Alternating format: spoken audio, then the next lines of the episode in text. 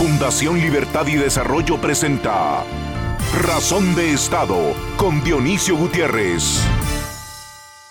Atrás de la belleza de nuestro país y de la bondad de su gente se esconde una maquinaria de crimen y corrupción que se nutre de la debilidad del sistema de justicia. Una debilidad diseñada y manipulada por políticos y cómplices para quienes el desorden y la impunidad son cuestión de sobrevivencia.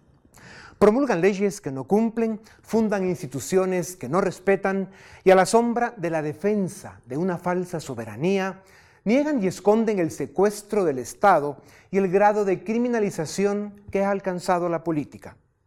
Algunos llegan al extremo de afirmar que sin corrupción el país no funciona. Guatemala se enfrenta a una peligrosa alianza de grupos criminales que pretenden asfixiar los escasos logros alcanzados en materia de justicia para mantener el secuestro del Estado. Un Estado democrático y de leyes que se respetan es una obra que se alcanza a través de la educación, el tiempo y una larga práctica de instituciones políticas garantes de la justicia, el Estado de Derecho y la libertad.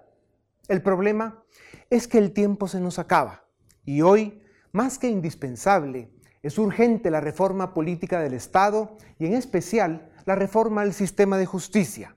De esto depende la estabilidad, la convivencia y la sobrevivencia misma del Estado de Guatemala. Nuestro país va a cambiar y va a construir una democracia de leyes e instituciones respetables solo si asumimos el costo y los sacrificios que esto representa.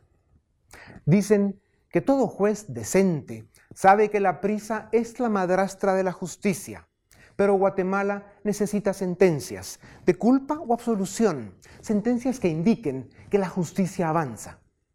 La causa más evidente del subdesarrollo político es la ausencia de Estado de Derecho, y entre las condiciones para alcanzarlo están el perfeccionamiento de las fuerzas de seguridad y la carrera judicial. Nuestros policías, jueces, fiscales y magistrados deben tener acceso a la mejor preparación y a niveles dignos de ingresos para estar a la altura de su responsabilidad. Esto nos permitirá construir instituciones guatemaltecas, gobernadas por guatemaltecos, que garantizan la seguridad ciudadana, el cumplimiento de la ley, la transparencia en la gestión de gobierno y la persecución implacable a quienes cometan delitos. La pregunta es, ¿queremos? ¿Podemos? Demostrémoslo. La salud de la democracia depende de que se cumpla y se haga cumplir la Constitución. No existe mayor humillación para un ser humano que la negación de justicia. Decimos que todos somos iguales ante Dios, pero no ante las leyes, y pretendemos que según sea el sapo, así la pedrada, y según la casta, así la condena. La presunción de inocencia, la proporcionalidad, el debido proceso y la prisión preventiva, entre otros, son temas a los que debe darse la enorme importancia que tienen sin permitir que sean fuente de impunidad. La vida civilizada se funda en el derecho y como dicen, su fin es que el delito se pague al contado y que la justicia lo cobre pronto. Debemos y podemos ser una nación de hombres y mujeres iguales en derechos y obligaciones. Seamos una nación donde la virtud es referente y la verdad un valor moral. Seamos un país donde la inconformidad con el presente nos motive a cambiarlo. Cumplamos con la patria para recuperar el respeto en las instituciones y en la democracia. Confiemos en que la democracia empodera a la justicia y nunca olvidemos que la justicia y el Estado de Derecho son el escudo insustituible de la libertad. Y si hay libertad, podemos construir la nación que todos queremos. A continuación, el documental En Razón de Estado. Guatemala es un Estado capturado. La política y la función pública han servido como mecanismos de enriquecimiento ilícito para delincuentes que se hacen llamar políticos. Cada gobierno, con su cuota de bandidos, ha contribuido a la captura del Estado. A lo largo del siglo XX, dictaduras y autoritarismo marcaron la política y definieron el Estado. Desde la apertura democrática hasta la actualidad, no hemos sido capaces de fortalecer nuestras instituciones políticas ni de formar gobiernos que promuevan y defiendan los intereses de la nación. La función pública ha caído en manos de corruptos e incapaces. Una de las herencias del conflicto armado fue el surgimiento de organizaciones criminales que desde los años 80 usurparon aduanas, puertos y aeropuertos, con el fin de asegurar el control de negocios ilícitos, particularmente el creciente narcotráfico, el comercio de armas y el contrabando. Algunas de estas organizaciones criminales se conocen como la Cofradía y la Red Moreno en los 90 y recientemente la Línea. Con el tiempo, los servicios públicos también se transformaron en fuente de corrupción. Durante más de dos décadas, la construcción, los medicamentos, la seguridad social, la emisión de documentos y la subcontratación de servicios se convirtieron en apetecidos botines de un sistema diseñado para el saqueo. La sobrevaloración en las compras, el cobro de comisiones, el tráfico de influencias, la creación de plazas fantasma y la mala gestión de gobierno llevó a la ruina varios servicios públicos. Entre 2008 y 2016, el paso por el gobierno de la UNE y el Patriota provocó el colapso de hospitales, el desastre de las carreteras, la degradación de puertos y aeropuertos y un daño severo a la cultura social a causa de sus programas clientelares, corruptos y oportunistas. Las políticas de fortalecimiento de poder local, que aspiraban ser un acercamiento entre ciudadano y gobierno, solo contribuyeron a descentralizar la corrupción y a implantar agentes territoriales para la captura del Estado. Una de las consecuencias es que algunas municipalidades y consejos de desarrollo se convirtieron en feudos de corrupción, controlados por caciques locales, alcaldes o diputados interesados en el saqueo. En otros casos, el objetivo es asegurar el control para el paso de drogas y otros ilícitos. La captura del Estado impide la formación de una tecnocracia profesional, basada en principios de tecnificación y meritocracia, con incentivos para ascensos, excelencia y estabilidad. Los partidos políticos degeneraron en simples vehículos para acceder a la repartición del presupuesto nacional. Y las campañas electorales, lejos de ser tribunas para discutir propuesta ideológica y política pública, se convirtieron en criminales y millonarias subastas para acceder a la toma y repartición del botín. El subdesarrollo político es la fuente principal del atraso y la pobreza de los pueblos, y el escenario perfecto para la captura del Estado. El corrupto gobierno de la UNE, como también lo pretendió el proyecto líder, tuvieron la intención de llegar al poder para quedarse con él al mejor estilo chavista, el gobierno patriotero prefirió robar todo lo posible en el menor tiempo posible. Con honrosas excepciones, la mayoría de presidentes de la era democrática llegaron al poder mediante alianzas explícitas con la mafia organizada para repartirse los negocios públicos y los negocios criminales. El poder de este conglomerado criminal sobrevivió al serranazo, a la firma de la paz y a la explosión cívica de 2015. Hoy, desesperado y herido, demuestra estar dispuesto a cualquier cosa para detener la lucha contra la corrupción y la impunidad en Guatemala. Combatir la captura del Estado es uno de los grandes desafíos de la nación guatemalteca.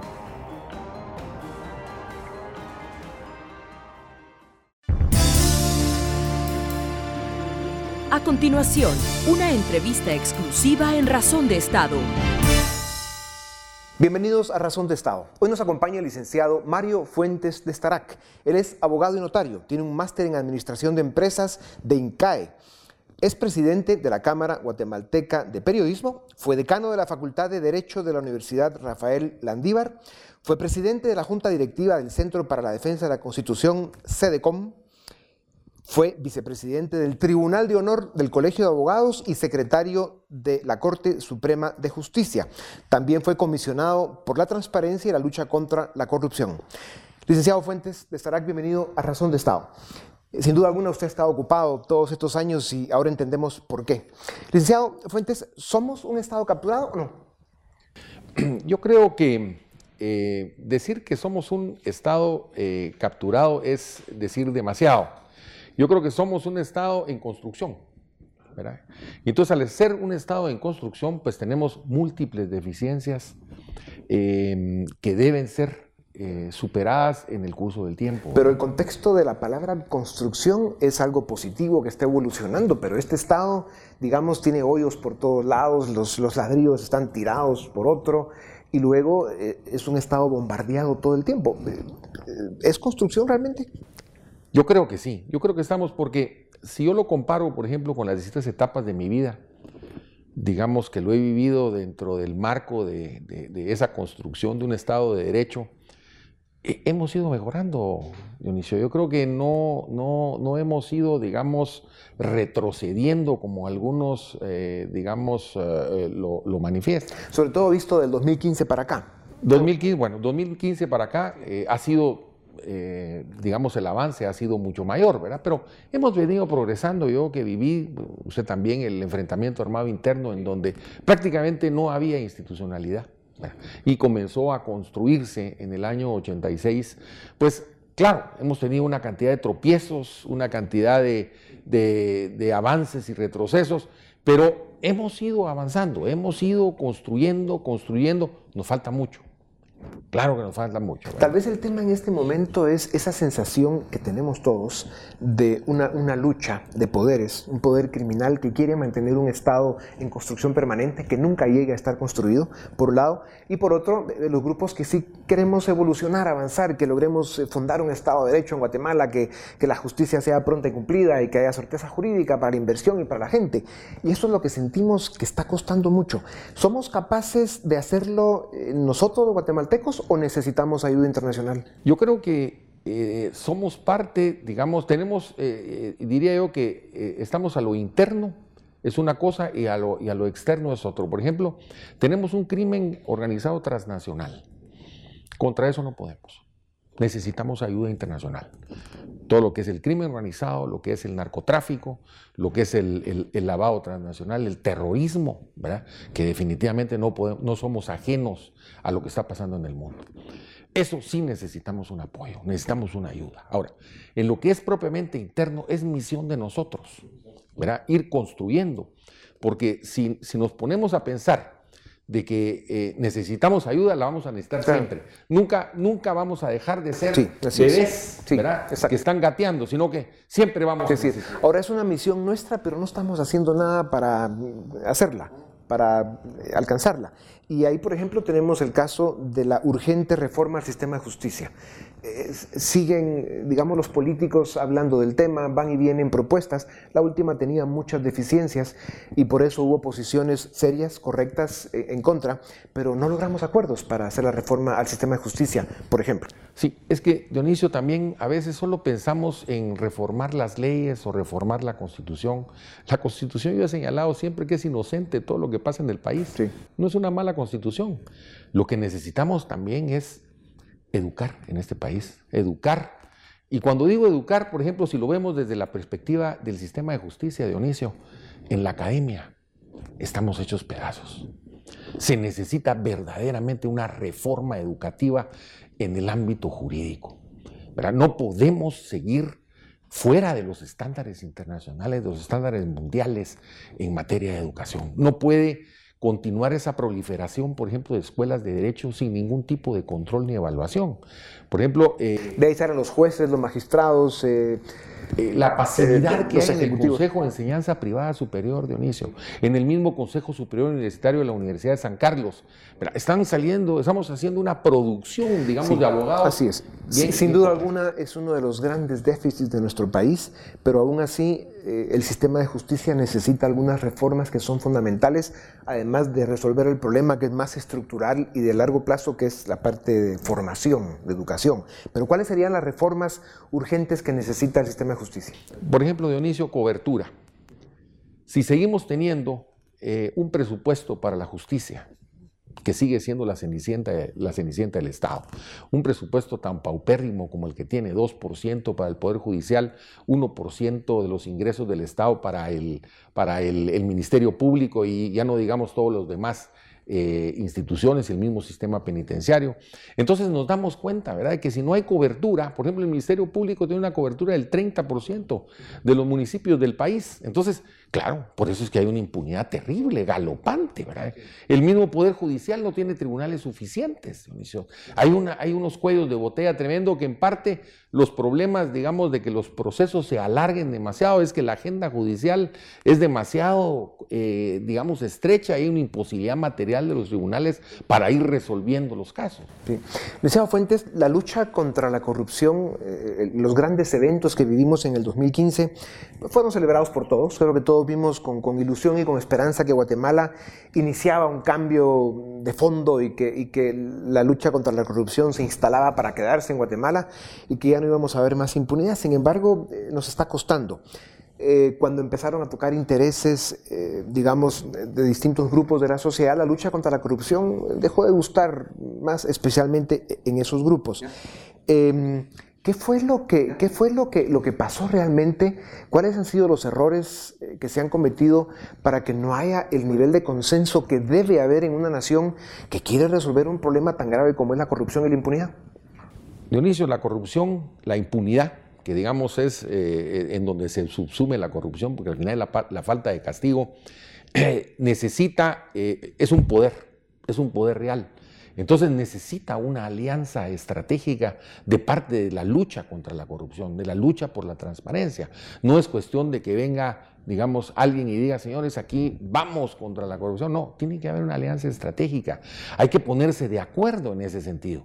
Y entonces ahí es donde verdaderamente toda una sociedad eh, hace un frente común en esa lucha contra la impunidad.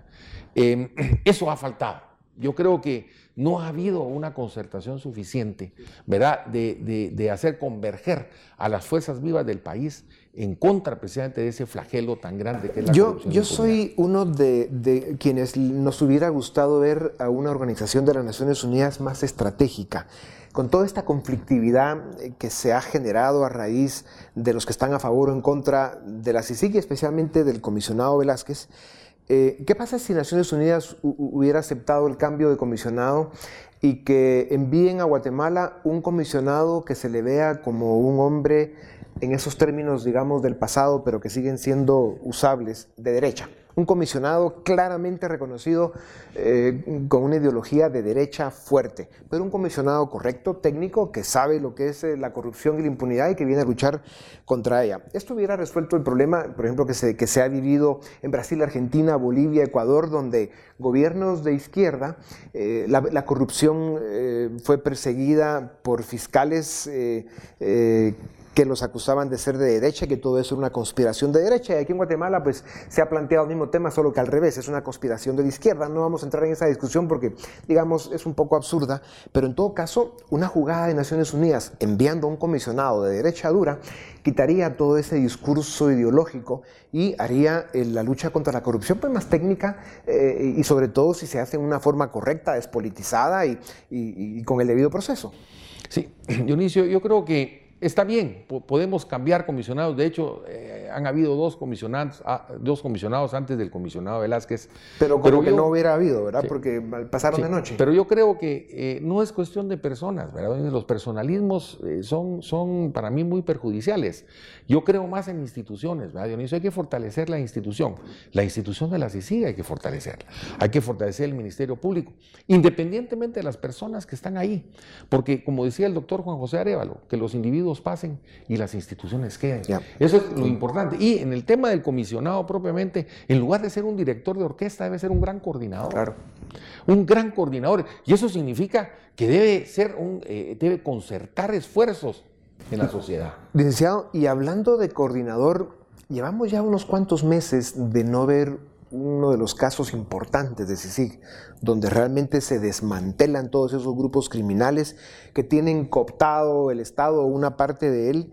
Y, el hecho de no haber visto bastante más acción de este esfuerzo de CICIG, el Ministerio Público, pues también les ha debilitado. Em, la mejor defensa es el ataque. ¿No cree usted que ha hecho falta el que veamos alguno de estos grandes casos de los que se dice que ya están armados, que tienen toda la evidencia y que podrían haber muchas sorpresas? Sí, sin duda, Dionisio, porque digamos el principal objetivo de la, de la, de es el combate de los cuerpos ilegales y aparatos clandestinos de seguridad. Eh, y en eso, digamos, claro, se han dado algunos casos, pero no los casos que verdaderamente eh, van, a hacer, van a conmover esta sociedad positivamente. Pero entonces, hace falta eso. Eso es eh, lo, que, lo, que, lo que todos estamos esperando y ojalá estos casos que usted menciona eh, estallaran. Ya, bueno, mañana es jueves, veremos a ver. Liceo Fuentes, ¿se puede perder la batalla en contra de la corrupción? Esta batalla que sentimos que se inició en el 2015 con lo que sucedió. ¿Hay fuerzas suficientemente poderosas, criminales, que no quieren que nada cambie en Guatemala? Dionisio, eh, yo creo que, le decía antes, la, corrupción se subsume en la impunidad. En el país no solo es la cuestión de la, corrupción, tenemos un problema muy serio de impunidad, la falta de castigo por asesinatos, por homicidios, por, por grandes eh, delitos tremendos que, están, que son un flagelo en la sociedad.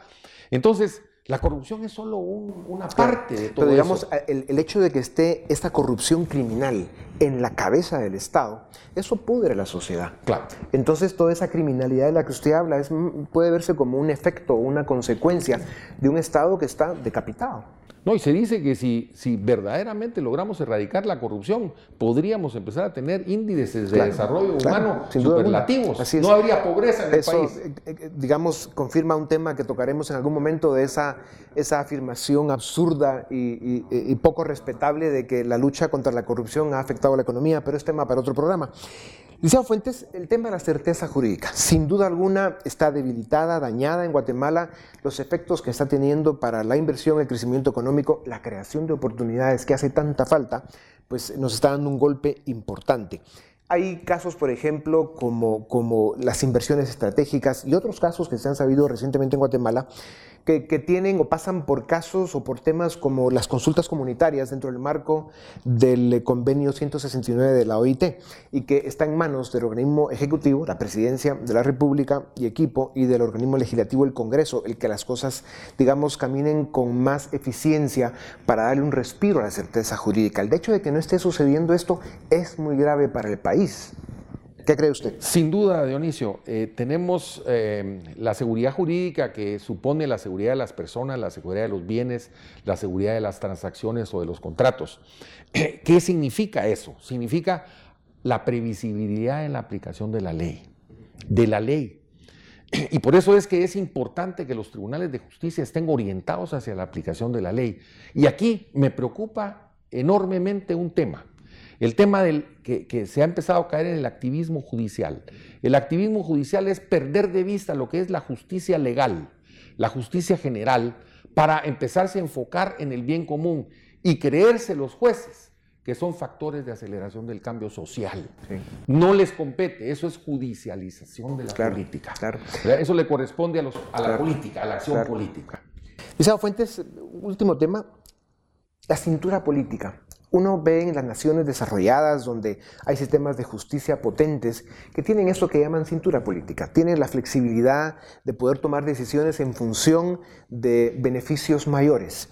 En el caso de Guatemala tenemos casos como este señor Max Quirín o el señor Julio Suárez o el señor Juan Alberto Fuentes Knight, tres casos eh, o, tres personas, tres guatemaltecos que son reconocidos miembros de la sociedad, respetables y que esto es una causal para que ellos pudieran tener medidas sustitutivas. En el caso de Fuentes Knight, pues fueron más o menos siete meses de prisión preventiva. En el caso de los otros señores, llevan más de tres años en prisión preventiva. Eh, ese es un caso, digamos, que, hay que tomarlo en cuenta eh, y sin embargo lo que ha hecho es provocar un enorme desgaste en la sociedad. Está el caso de contra la familia del presidente de la República, que es lamentable la forma en que se hizo, porque esto lo que hizo fue quebrar eh, la relación entre el aliado más importante que debe tener siempre la lucha contra la corrupción, que en este caso el presidente de la República. Y vimos cómo la relación entre Sicilia, el comisionado Velázquez y el presidente sufrió un deterioro enorme, especialmente por ese caso y por supuesto sabemos que hay otras complejidades, pero esto de, muchas maneras marca el fin de esa relación. Eh, y el otro caso que también está siendo cada día más evidente es el caso contra Encuentro por Guatemala, eh, del cual la diputada Ninés Montenegro es su secretaria. Es un caso armado aparentemente a última hora, la evidencia no es muy clara. Y, también eh, pues se da un golpe político en estos casos que al final lo que hacen es eh, diluir un poquito lo que es la verdadera misión de una comisión tan importante como CICI, que es luchar contra los cuerpos criminales que han ayudado a la captura del Estado. Hay casos que no tienen que ver con esto, como es el caso del coronel Chiroy, famoso caso que lleva cinco años en prisión preventiva y no lo han llevado a juicio. Eh, esto deteriora enormemente, digamos, la lucha contra la impunidad y luego enfrenta a la sociedad. Un comentario breve. Sí, eh, sobre todo, Dionisio, el tema de la privación de libertad es un tema muy sensible y en gran medida tiene que ver con eh, el, digamos, todo el, alargamiento de los procesos judiciales precisamente por la, la reducida cantidad de, juzgados que existen en, en, toda la República. Entonces, eso, eh, y los jueces, pues, al ir postergando las audiencias, etcétera, etcétera, mantienen a todas las personas en un estado de privación de libertad. Yo creo que debería de hacerse una revisión, una revisión fundamental de la privación de libertad, porque el proceso penal acusatorio lo que garantiza es que la prisión por excepción y no al revés no tener encarcelados a todos los sindicados que al final de cuentas son inocentes porque no se ha demostrado lo, contrario. Claro, algunos pues sí son, digamos, reconocidos bandidos que tienen todas las intenciones, los recursos eh, de destruir pruebas y de salir huyendo. Entonces, claro, ahí hay un poquito de criterio para poder o no eh, eh, ordenar prisión preventiva. En todo caso, en 10 segundos, ¿cuál es la palabra que Guatemala más necesita para salir de este momento de tanta conflictividad en el que estamos?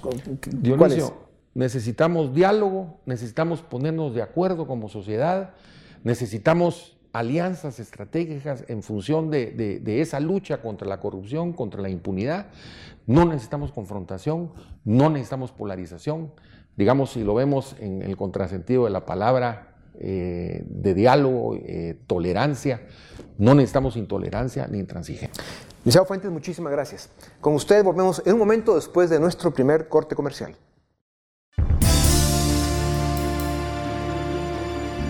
A continuación, el debate en Razón de Estado.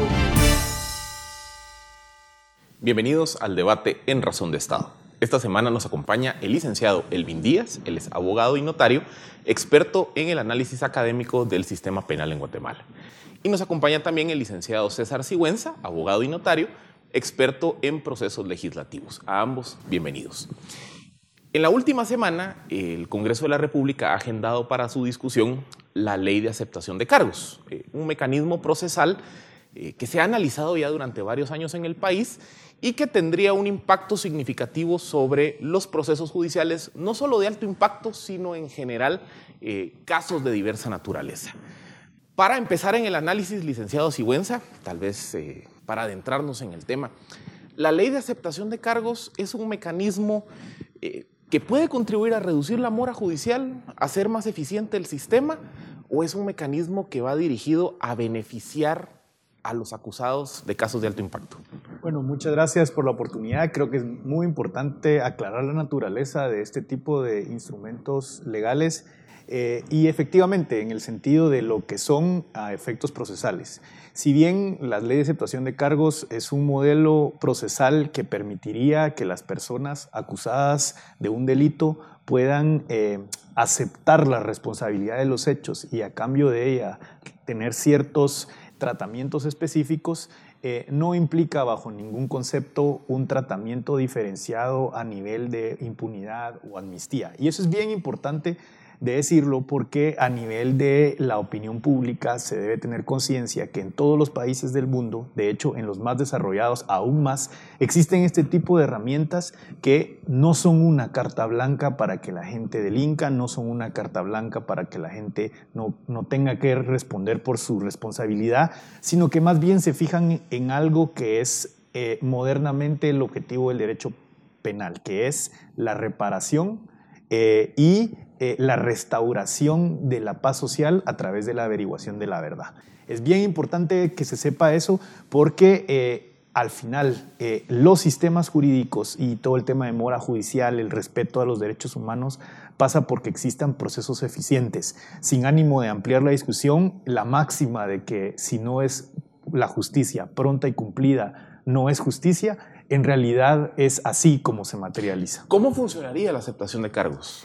Bueno, hay distintas propuestas y distintas visiones de cómo enmendar la ley. Y, lo digo porque finalmente todavía no está aprobada, así que todavía estamos en la, en la esfera de la discusión.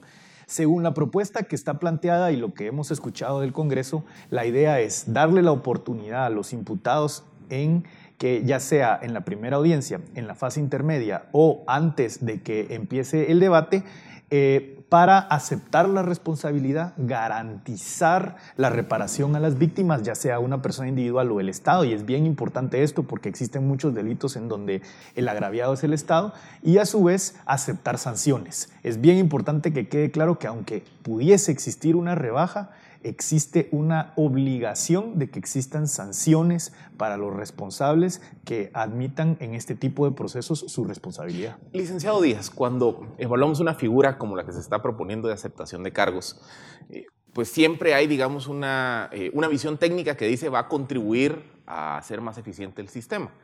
Pero al mismo tiempo hay una percepción que cualquier oferta de rebaja, de reducción de pena o de eh, una reparación digna son mecanismos que favorecen al imputado o que permiten que el imputado pague y no cumpla prisión. Eh, ¿Cuál es su evaluación de la figura que explicaba el licenciado Sigüenza? Miren, a tenor de lo que está sucediendo en el derecho comparado, eh, las legislaciones procesales que son más de naturaleza adversarial están proclives, digamos, a generar más apertura sobre lo que se conoce como formas anticipadas de finalización del proceso. La aceptación de cargos, desde la discusión que hemos tenido a nivel técnico, se ha concebido de esa naturaleza. Obviamente, eh, la idea de tener beneficios es en función de dos condiciones de acuerdo a la iniciativa de ley que está presentada. Primero es una admisibilidad de los hechos que se puedan imputar, digamos, después de una investigación al imputado y sobre todo que se pueda garantizar la reparación, como bien dijo mi colega. El punto es eh, cómo esta situación de... Existe toda una serie de fases, digamos, en la iniciativa contemplada en que si el imputado desea pues, admitir la responsabilidad de esa primera investigación que formula el órgano de persecución, que es el Ministerio Público, en función de las etapas que va avanzando en el proceso, puede encontrar mejores garantías y lo hace inmediatamente. Entonces, esa es una situación que, que, está ahí plasmada, que habría que ver ya a nivel técnico, se ha buscado una comparación en, en, otras legislaciones, pero en materia de implementación habría que ver qué desafío presenta, sobre todo en la capacidad que tenga el Ministerio Público de investigar y tener una pues diga, digamos, evidencia y una tesis acusatoria sostenible, sobre todo bajo la, no amenaza, sino la advertencia al imputado de que si puede admitir los hechos y su responsabilidad, negociar su responsabilidad, en función de eso, de poder evitar, digamos, una pena menor, digamos, que la está contemplada si en caso de llegar a juicio. Licenciado Díaz, una crítica que se hace es ¿por qué ahora? ¿Por qué hasta que hubo actores políticos relevantes, actores económicos relevantes, funcionarios, candidatos, eh, surgió, digamos, la necesidad de encontrar este tipo de, soluciones o de, o de, mecanismos institucionales? Yo creo que en el contexto político actual no podemos negar que existen casos que han entrado en mora judicial de alto impacto. O sea, el hecho de que la línea, por ejemplo, que es el caso paradigmático del 2015, no, no haya llegado a juicio, da la pauta, digamos, de que este tipo de delitos, o casos, mejor dicho, penales, donde encuentra uno más de 30 imputados, es difícil, digamos, de que su eh, celeridad se pueda producir dentro del proceso penal. Entonces, ahí ha, surgido en el contexto como una medida también político-criminal que pueda eh, para reducir la mora judicial. Pero no es suficiente. A tenor del análisis que hay que hacer integral de los problemas que padece el sistema penal, eh, el tema de la mora judicial no solamente creemos que se vaya a resolver con la aprobación automática de una iniciativa de esta naturaleza. La, mora judicial también conlleva mucho de qué tipo de política judicial estamos empleando y, lamentablemente las actuales autoridades no han llevado, digamos, medidas eficientes para gestionar. Solo por poner un dato. El SGT, que es el sistema de gestión de tribunales, que es un sistema que ya lleva estandarizado más de 10 años, es incapaz de producir las mismas cifras de estadísticas de un mes al otro, de un mismo periodo, dentro de un año. Entonces, ¿qué sucede? Nosotros nos hemos encontrado en el trabajo de hacer investigación empírica de que hacemos una gestión de acceso a la información el día de hoy y en una semana la tasa varía. ¿Y qué hemos encontrado? Solamente como poniendo una muestra en, la torre de tribunales del departamento de la ciudad de Guatemala, nos hemos dado cuenta que oscila prácticamente suspensión de audiencias de 30 a 40% en un mes. O sea, estamos viendo, digamos, que los juzgados a pesar de que existe oralidad, a pesar de las, de las reformas del 2010 y 2011 al Código Procesal Penal, no ha encontrado, digamos, un nivel de eficiencia en su gestión judicial. Aún con la oralidad instalada en todas las etapas del proceso, hemos visto que existe ineficiencia, sobre todo para producir audiencias. Y eso va a ser también una, una situación que, si no se va a resolver, que no se va a resolver únicamente con la aprobación de una iniciativa en esta naturaleza. ¿Por qué? Porque también significa eh, voluntad política por parte de todos los operadores del sistema de justicia. Justamente con, este tema de la suspensión de audiencias, eh, ¿han logrado identificar a quién se le puede eh, endilgar la responsabilidad? ¿Es un asunto de litigio malicioso de las partes? ¿Es un asunto de que los fiscales no llegan preparados o que los jueces no tienen tiempo? o sea, este 30% ¿En quién recae la responsabilidad? En buena medida recae en, del modelo de gestión que tienen las, los juzgados penales. ¿En qué, en qué, cuando hablo de modelo de gestión, ¿a qué me refiero? Programación de audiencias. La celebración de audiencias dura más de lo que, de lo que eh, debería de tener estimado una audiencia de primera declaración de, una sola, de un solo imputado. No debería ser una, una audiencia que sea muy extensa. Prácticamente, si uno pone estándares en, en, en gestión judicial, los, los jueces deberían tener la capacidad de producir, y se ha comprobado en algunos juzgados pilotos, como en, en, la ciudad de Quetzaltenango, de que producir hasta 17 audiencias diarias. En el caso guatemalteco, esa cifra es mucho menor, no llega ni a la mitad. Y otra situación, lo que vos decías, digamos, eh, Philip, es el tema de que también existen otro tipo de, lamentablemente, malas prácticas en el sistema, tanto en la conducción de audiencias por parte de los jueces como la litigación de las partes y la utilización de recursos o acciones de amparo para dilatar, es decir, la defensa de los casos en función de la, de la demorar lo más que se pueda un proceso en lugar de una, defensa técnica eficiencia también tiene problemas de congestión del sistema y demora judicial, pero también habría que tomar en cuenta que eh, existen otro tipo de falencias que se le, de tipo administrativo que se le pueden imputar directamente al organismo judicial, que es el responsable de dar las condiciones favorables para sus juzgados penales. Licenciado Sigüenza, regresando a aceptación de cargos, aquí, ¿quién podría aplicar al, beneficio? Eh, estamos hablando que es abierto para cualquier imputado y tal vez para poner nombres y apellidos, por ejemplo, un Otto Pérez Molina, una Roxana Valdetti, un asesino, un violador, todos tienen el derecho de aplicar aceptación de cargos o hay algún tipo de limitación o restricción? Bueno, es importante tocar ese tema porque en la discusión sobre aceptación de cargos muchas entidades que analizan eh, derechos humanos han alertado acerca de que deberían existir excepciones en la aplicación del modelo. De hecho, en la discusión que se tuvo en el Congreso de la República, yo creo que acertadamente se identificaron de manera puntual algunos delitos que por su naturaleza no son propios de un, de un modelo que permitiera una rebaja en las condenas. Estamos hablando de temas de lesa humanidad, estamos hablando de indemnidad sexual, estamos hablando de trata de personas, que por su naturaleza dañan tanto el tejido de la sociedad que no es natural que se permita un proceso de aceptación de cargos. Eso es en la parte, digamos, sustantiva. Sin embargo, hay que aclarar, y a la población es importante que lo sepa, que todos estos casos en donde existen estructuras criminales eh, son eh, procesos que por la naturaleza de las imputaciones no encuentran un incentivo en aceptar este tipo de procesos. ¿Por qué? Porque aunque se dieran las rebajas, existen tantas acusaciones que la acumulación de las eventuales condenas hacen que ninguna persona que sea parte de un proceso de verdad de crimen organizado tenga la voluntad de llegar a, un proceso de aceptación de cargos. La posibilidad obviamente debe quedar abierta y es bien importante que quede así por la razón de que según los estándares en materia de derechos humanos, hacer una diferenciación por personas o por tipos de delito que no esté justificado en este tipo de, digamos, de daños al tejido social, como lo, mencionaba en los delitos de lesa humanidad, pues contraría y podría ser susceptible a un proceso como este de posibles impugnaciones. Es bien importante aclarar acá que eh, no es una ley pensada, y lo decía ya el colega, para solucionar todos los casos. En todos los sistemas existen diversidad de opciones. De hecho, para el crimen organizado ya existe el modelo de beneficio, que es el que comúnmente hemos escuchado como el colaborador eficaz. Ese es un tipo de proceso que, y figura que beneficia a alguien que participa dentro del crimen organizado, en donde ya se le dan rebajas. Conocemos a los, a los casos de alto impacto en donde ya participan colaboradores eficaces, que son lo natural que se va a aplicar para esos procesos. Entonces, a ver, si entendí. Por ejemplo, una Roxana Valdetti, que tiene cuatro o cinco procesos encima, que en cada proceso tiene dos, tres, cuatro eh, tipos penales. Eh, enfrenta penas de en promedio 20 años por proceso, ella no tendría el incentivo de acogerse a una figura como aceptación de cargos.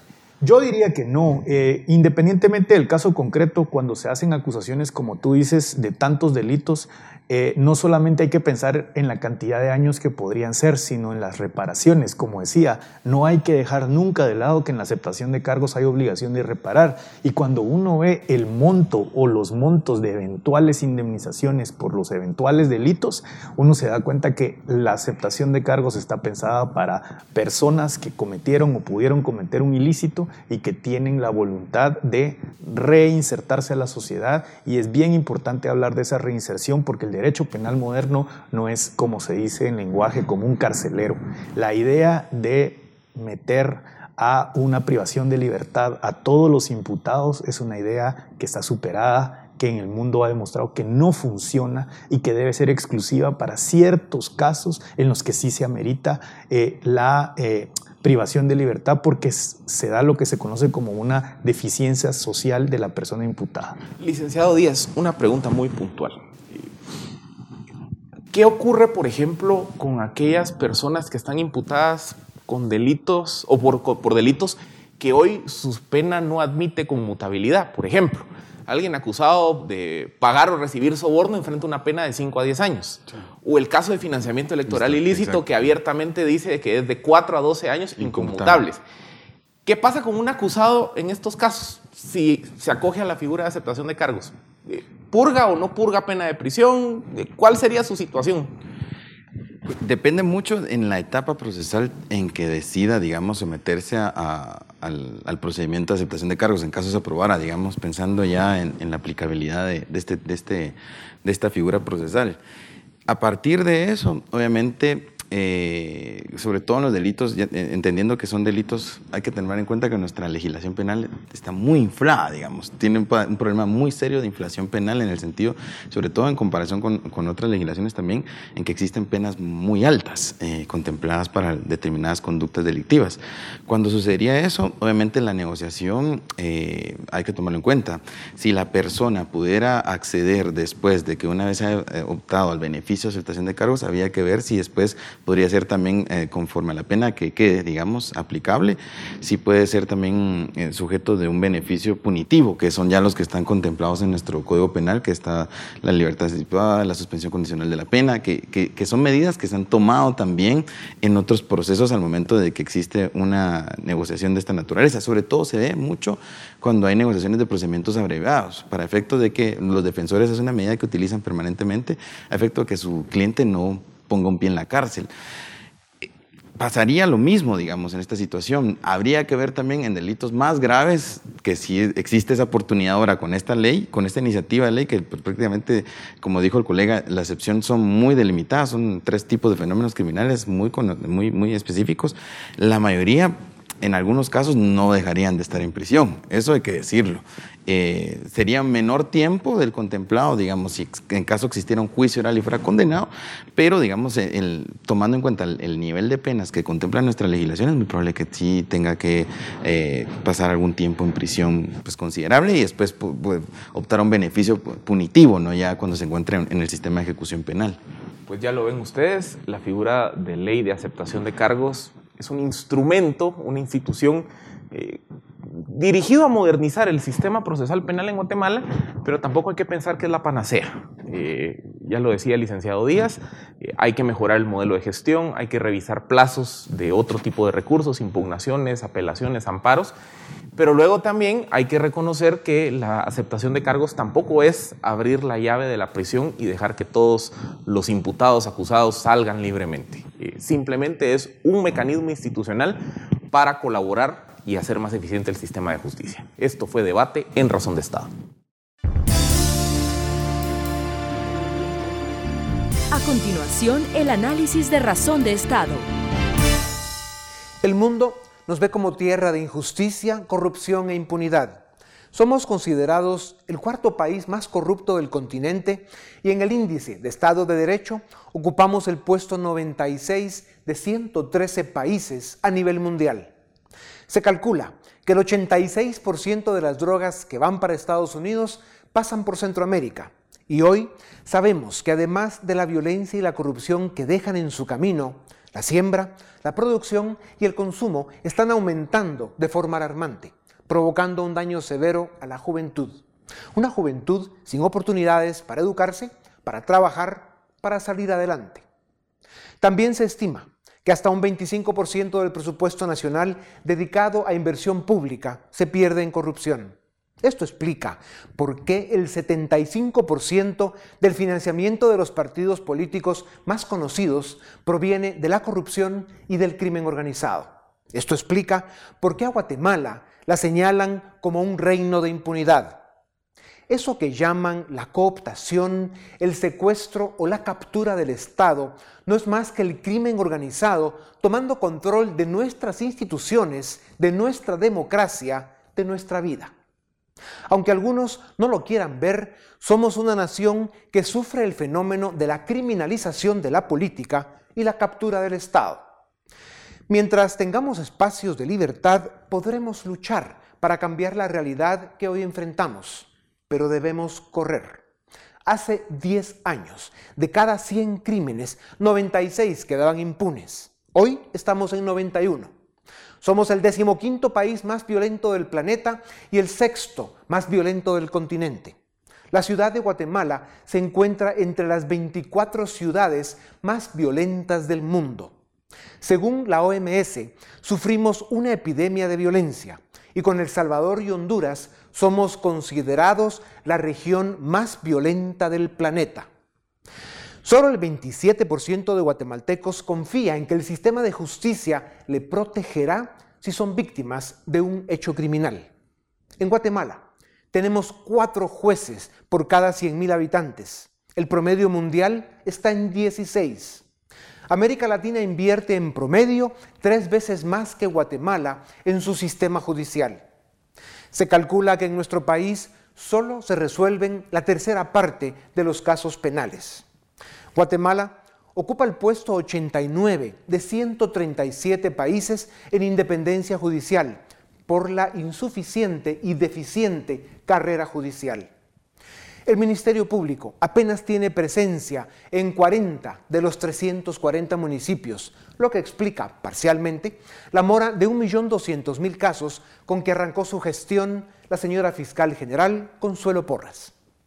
La defensa pública penal tiene tan solo dos defensores por cada 100.000 habitantes, comparado con cuatro en promedio para América Latina. Hay causas, excusas y explicaciones para describir la dramática realidad de nuestro sistema de justicia, pero hay una realidad que se debe saber. Las condiciones con que trabajan los colaboradores del sistema judicial son precarias y lamentables, con malos salarios, insuficiente personal, largas jornadas y falta de apoyo. Según el Banco Interamericano de Desarrollo, la violencia le cuesta a Guatemala un 3% del PIB. Estamos en el puesto 81 de 125 países en el índice de protección a la propiedad privada. Comparados con América Latina, tenemos el doble de incumplimiento de contratos y los acreedores solo logran recuperar un 28% de la deuda en mora. En el sistema penitenciario tenemos triple crisis o debiéramos decir triple vergüenza. Somos el país de Centroamérica con más hacinamiento en las cárceles y con menos presos por 100.000 habitantes, a pesar de tener altos índices de criminalidad. No tenemos suficientes cárceles para los pocos delincuentes y criminales que se captura. Por si esto fuera poco, de los 24 mil privados de libertad que tiene Guatemala, casi 12 mil están en prisión preventiva, un 48%. Estos números tienen cerca de 20 años de ser un drama por el abuso de la prisión preventiva a causa de un sistema quebrado e insuficiente, pero fueron noticia y molestia hasta que cayeron delincuentes de cuello blanco y amigos y parientes de élite. Por pretender que las élites hasta ahora se enteraron de nuestra realidad penitenciaria, algunos críticos le señalan de ignorantes o de hipócritas.